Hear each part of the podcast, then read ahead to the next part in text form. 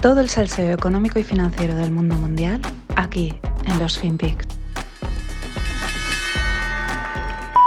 And so I think what you're going to see is that Russia will be held accountable if it invades. And it depends on what it does. It's one thing if it's a minor incursion and then we end up having a fight about what to do and not do, et cetera. But if they actually do what they're capable of doing with the force amassed on the border, it is going to be a disaster for Russia if they further invade, Ukraine, and that our allies and partners are ready to impose severe cost and significant harm on Russia and the Russian economy. And, you know, we're going to fortify our NATO allies. I told him on the eastern flank, if in fact he does invade, we're going to, I've already shipped over $600 million worth of sophisticated equipment, defensive equipment, to the Ukrainians. The cost of going into Ukraine in terms of physical loss of life for the Russians. Hola, no financieros. Aquí tenemos a Sleepy Joe Biden. Vamos a rematar la semana con nuestro amigo Joe. Que bueno, eh, ayer habló sobre el tema Rusia-Ucrania. Hay negociaciones, ya sabemos que hay tensión. La verdad es que para lo grave que parece la situación, el discurso de Biden es vago, errático, difuso, eh, con algunas frases sorprendentes como hemos oído. Él dice, por ejemplo, Supongo que Putin entrará en Ucrania porque tiene que hacer algo. Así lo dice, ¿eh? O sea, acojonante. También dice, eh, bueno, hay que ver si es una incursión menor, minor incursion o algo así, no sé si incursión lo he dicho bien, pero, o intervention, no sé cómo será, pero dice, bueno, habrá que ver si es una incursión menor o si realmente hacen lo que son capaces de hacer, pues Rusia, para Rusia va a ser un desastre, ¿no? Y también dice, las grandes naciones no pueden lanzar faroles. Es como un discurso tibio, pero también ahí estás, ¿no? Mm, hazlo. A ver si te atreves, ¿no? Mm, ya digo, es por un lado un poquito como si no le importase a los americanos eh, poca contundencia en el discurso y luego no paran de repetir, cada dos por tres lo dice, en plan como así, resumiendo como, como, lo hagáis, os vamos a reñir mucho, os va a salir caro, os pondremos sanciones muy fuertes, ¿no? Que es como en un conflicto esta índole suena como a... Mm, no me convences, no me dices nada, eh, que me vas a poner sanciones, pues claro, está claro, ¿no? La máxima amenaza que le lanza es la que dice, la que ha dicho, ¿no? De eh, que si Rusia entra en Ucrania, lo que va a hacer es reforzar más la OTAN, ¿no? Como un juego ahí mm, intentando deducir, ¿no? dice, si queréis eh, reforzaros respecto a la OTAN, vais a conseguir lo contrario. Ya digo, discurso me parece poco contundente, difuso, vago, em, al estilo últimamente Biden, ¿no? Que va por ahí dando, bueno, ¿no? En, ese, en, el, tono Biden, que parece que se pierde un poco. Eh, por eso es preocupante la falta de autoridad americana en las palabras y en los gestos. Eh, ya digo, da la sensación de que da igual o incluso puede que les apetezca o que sea parte del juego. Es decir, a lo mejor lo que le está lanzando es un mensaje en plan, no dices, no dices que lo vas a hacer, venga, va, hazlo, adelante. Es como, venga, eso, si no sois una nación grande, no estás diciéndolo, invade. Eh, Rusia, pues no se anda con chiquitas y sus declaraciones sí que son firmes. Ellos dicen, la declaración rusa dice, llega un momento de la verdad cuando Occidente acepta nuestras propuestas o se encontrarán otras formas de, salvaguardar la seguridad de Rusia. Nos estamos quedando sin tiempo. Comienza la cuenta atrás. Mm, directos, ¿no? Como, bueno, o aceptáis lo que os pedimos o nosotros ponemos esto en marcha. La que tampoco se queda callada, que en el sentido también son contundentes, es Rusia. No se anda con medias tintas y el mensaje de su presidente es un dardo a todos, incluido pues lo que ha dicho Biden, eh, porque dice, recordaros a las grandes potencias que aquí no hay pequeñas incursiones o pequeñas naciones. Dice, igual que no hay pequeñas bajas o pequeñas víctimas, eh, aquí estáis tratando con el presidente de una gran potencia. Se refiere a, Ucrania, ¿no? Bueno, la dialéctica es mm, elevada, extensa, es directa. Mm, lo más probable es que en realidad ninguno quiera líos y esto sea un juego táctico. Nunca lo. Yo. Esto nunca está claro. Pero las tropas están desplegadas.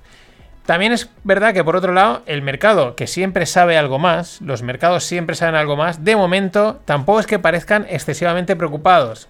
Ayer corregía el SP500, pero parece más por razones técnicas y tal que por, que por esta situación. Mm, pero ya digo, el mercado siempre sabe algo más. El mercado de este tipo de cosas, en cuanto realmente se ponen serias, mm, empieza a cotizarlas. También ahí podemos especular un poquito más. Quizás, y solo quizás, es un pensamiento vago, los americanos estén pasotas porque una, una movida así les quitaría la presión sobre los tipos de interés.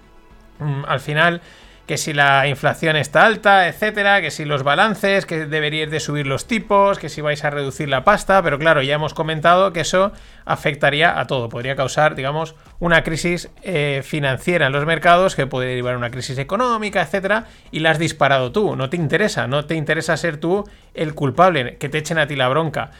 Y claro, Igual esto dicen, pues igual no nos vendría mal, igual si Rusia entra en Ucrania, pues igual los mercados reaccionan a la baja, mm, se lía así un poquito y nos escapamos de que nos echen a nosotros la culpa. Y luego podrán decir lo de, os juramos que lo teníamos todo bajo control, todo, ¿eh? teníamos la inflación, sabíamos lo que teníamos que hacer, las políticas monetarias bien definidas, pero claro, pasó lo de Ucrania y mira, ¿qué vamos a hacer? Por si acaso, Biden confirma que él es capitalista. Look, I'm capitalist. I'm not a socialist. La pregunta es, Joe, ¿qué necesidad tienes de afirmar eso? ¿Que acaso hay dudas? Vamos con un variado de noticias. Eh, Reino Unido levanta todas las restricciones COVID. Ni mascarillas, ni mandatos de vacunas, los colegios ya los niños pueden hacer lo que quieran. Amigos, el poder de la fiesta. Las cosas como son. Eh, ¿Por qué? Por la movida de, Boris, de Boris, de la fiesta que le pidieron en Downing Street. De hecho, le montaron una performance 100 tíos con pelucas y tal en la puerta de Downing Street, con, una, con un mix que es My name is Boris and I like to party.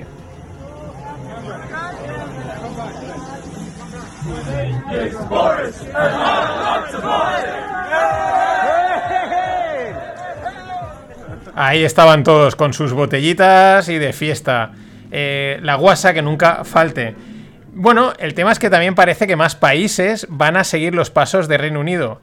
No de la fiesta, ojo, que por qué no, sino de las medidas. Parece que empiezan muchos a retirar medidas y ahora el mensaje indirecto, de momento no es directo, ¿no? Pero sutilmente es como contágiate. O sea, aquí contagiaros que ya está. O sea, mm, en fin, estamos en el pleno COVID media flip, darle la vuelta a la tortilla a todas las narrativas. De todas maneras, hay quien se va a tomar muy en serio el mix COVID más fiesta. Eh, una cuenta de Twitter de un ex hedge fund manager eh, cuenta que en, el, en South Florida, en el sur de Florida, pues han empezado a hacer COVID parties en las que la gente que es positiva pues se juntan allí para, pues, para contagiar, ¿no? Para divulgarlo y así conseguir más rápido la inmunidad natural. Y el tío dice, yo voy a ir a ver qué se cuece. En fin, lo que no consiga el ser humano. Y muy importante, este dato que sale de Stanford, es de una clase estadística. ¿Cuál es la historia? ¿Cuál es una de las narrativas que nos llevan cascando desde hace muchísimo tiempo? Que comer carne roja genera cáncer. Y en esa clase estadística de Stanford dicen que eso no significa que comer carne roja provoque cáncer. Cualquiera que haya estudiado datos, estadística, este tipo de ciencias, pues sabrá por dónde van los tiros. ¿Cuál es la conclusión que sacan? Que es que eh, sí, eh, podríamos pensar que el que no come carne roja, o sea, digamos, los datos apuntan, que me estoy liando, que el que no come carne roja tiene menos cáncer y los que comen carne roja tienen cáncer. Pero no es por la carne, es porque resulta que los que comen carne roja suelen llevar peor estilo de vida y los que no comen carne roja suelen llevar estilos de vida más saludables. Esto es súper interesante porque este juego eh, mm, se, juega mucho en los medios de comunicación. Esta conexión directa entre ah, si pasa A, pues entonces está pasando B. Eso lo saben los medios, lo saben las empresas y fijaros, por ejemplo, la carne roja del cáncer, lo teníamos todos asumidísimo, esto debe de ser así. Pues no, ahora te salen de Stanford y te dicen lo que cualquiera que haya hecho cosas de estadística, pues sabe, que hay que las correlaciones también hay que ir con cuidado.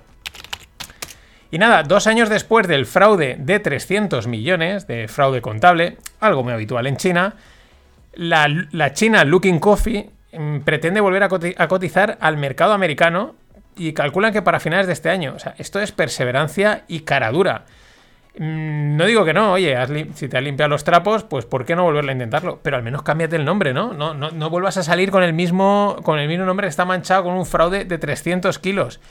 Pero bueno, mm, si te entra la pasta, pues ¿por qué no? ¿Para qué te vas a complicar a buscar otro nombre y esas cosas? Bueno, Instagram, quiero decir, Meta, lanza en modo prueba las suscripciones para creadores de contenido. Mm, pagar por ver contenido. Esto más que una tendencia es la realidad. Que os voy a decir yo que en breve también sacaré la suscripción. Pero eh, aquí hay dos aspectos. Por un lado están las plataformas amplían el negocio y los creadores optan a vivir del contenido es un win-win para, todo el mundo. En principio, es fácil pensar que esto puede acabar en saturación. Es verdad que ahora en cualquier sitio te están poniendo para que pases la tarjeta por suscripción, por no sé qué, no sé menos. Pero es verdad que también la gente nos estamos acostumbrando a pagar por, por un contenido, ¿no? Valoramos lo que se está haciendo y, y no nos importa pagarlo. Pero pese a eso, luego caigo, perdón dicho, en dos cosas muy importantes que Internet reafirma. Uno, el mercado es infinito y dos, hay gente, o mejor dicho, clientes para todo. Y por eso Instagram también se sube al carro. Y el otro día descubrí que la empresa de cruceros Royal Caribbean tiene una isla privada llamada Coco Cay. Mm, como suele pasar, la idea es buena, la ejecución un desastre, porque la han reventado. Es un parque lleno de colorines, toboganes y piscinas. Lleno. O sea, hasta el último, hasta un, hasta un metrito cuadrado le han plantado algo. Ya digo, la idea es buena, oye, porque en una, una isla mm, privada, en medio ahí del Caribe, con ese toque, pues eso, sin estar muy urbanizada y todo eso, pues oye, puede estar molar mucho, ¿no? Te metes en el crucerito, te bajan ahí, estás como aislado de todo. Pero no, la han echado a perder. Eh, no digo que no haya que poner un restaurante, un par de piscinas, un tobogán, eh, con, porque los toboganes molan un montón, pero es que de verdad, si veis la foto, la tenéis en la newsletter, es pues eso, para un parque de atracciones. Para eso no te compras una isla, lo tienes en cualquier, en cualquier puerto, puedes montar eso si, si sabes untar. Y cierro esta parte con la eh, historia de. con una historia de las que molan. Michael Buffer tiene una fortuna de 400 millones. ¿Quién es Michael Buffer? Pues es, eh, se ha hecho famoso por ser speaker, por tener una frase que, vamos, debe ser súper eh, utilizada en Estados Unidos. Lleva 40 años diciéndola. Y es esta frase. Let's get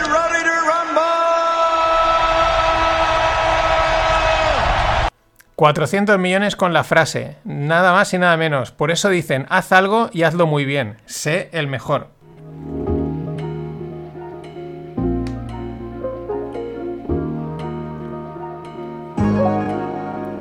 Si os interesan las opciones, acordaros de inscribiros en el link.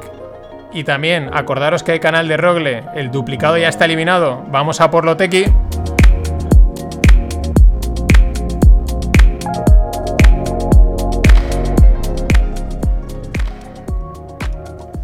Es una frase muy manida la de los datos son el futuro o los datos son el petróleo de este siglo, ¿no? Es, pues bueno, cuando quieres hablar de tecnología y quieres mm, decir algo como interesante, pues dices una de estas frases muy habituales y ya, ostras, esta persona sabe, lo hemos hecho todos, claro que sí.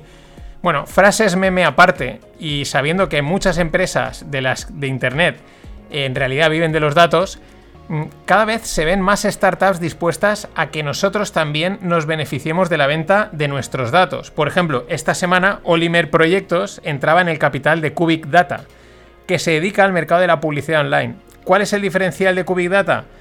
Pues que eh, comparten el 50% de los ingresos con los usuarios. Ahí es nada. Esto lo consiguen porque el usuario se registra anónimamente en la plataforma, elige los productos que le interesan, empieza a ver anuncios, máximo 10 diarios y pues llega a rascar 300 euros mensuales, que se dice pronto. Pero aquí se están moviendo bastantes cosas. Se junta, pues, mm, los propios emprendedores generando negocio, pero también se junta otra cosa que hemos hablado esta semana: la falta de empleo, mm, tiempo libre, pues oye, ¿por qué no dedicarlo a ver anuncios y rascar dinero? En fin, vamos a ver bastantes cosas interesantes, siempre que sea un win-win, why not? Y en la parte cripto, MSCI, que es la mítica firma de índices bursátiles, llega a un acuerdo con Menai Financial Group para entrar en el mundo de los activos digitales. Pues nada, seguimos con la convergencia o el takeover, como lo, como lo queramos ver. De momento me quedo con la convergencia. Esto sigue en marcha. Las grandes firmas financieras siguen tomando posiciones en el lado de las transacciones y de la custodia. Lo de siempre. Puedes ir, podías irte allí a, a California a buscar oro, a intentar hacer, a encontrar el oro y hacerte rico, o podrías ponerte a vender palas y pantalones vaqueros y realmente forrarte. Pues esto es lo que están haciendo las grandes firmas de finanzas. Saben dónde está el dinero. Y en la, newsletter os dejo una gráfica que publicaban desde Bloomberg, desde Bloomberg, que me, me he equivocado, sobre las correlaciones de Bitcoin con el resto de activos. ¿Qué es lo que muestra la gráfica? Pues nada que no hayamos dicho aquí, nada que mucha gente no ha querido ni ver ni decir. Lo curioso es que la publiquen ahora, porque los datos los presentan desde el 2010, desde el nacimiento de Bitcoin. Pero parece que es como, bueno, ahora, como ahora pega, ahora de repente se están la gente dando cuenta de, que esto no correlaciona como decían, etcétera, pues es como ahora al hilo de la narrativa que corre. Esto es siempre lo mismo. Pero bueno, importante, pues nada, confirmando lo que, lo que se, se veía venir, que decía Ignatius Farray. Mm, desde el 2010, correlación con el oro, prácticamente cero. Por lo tanto, mm, el mercado, esto de que es el nuevo oro, pues como que no, no lo ve. Y ya van 12 años. Luego, correlación con las acciones, lo que hemos dicho, pues mantiene la correlación, sobre todo desde 2018.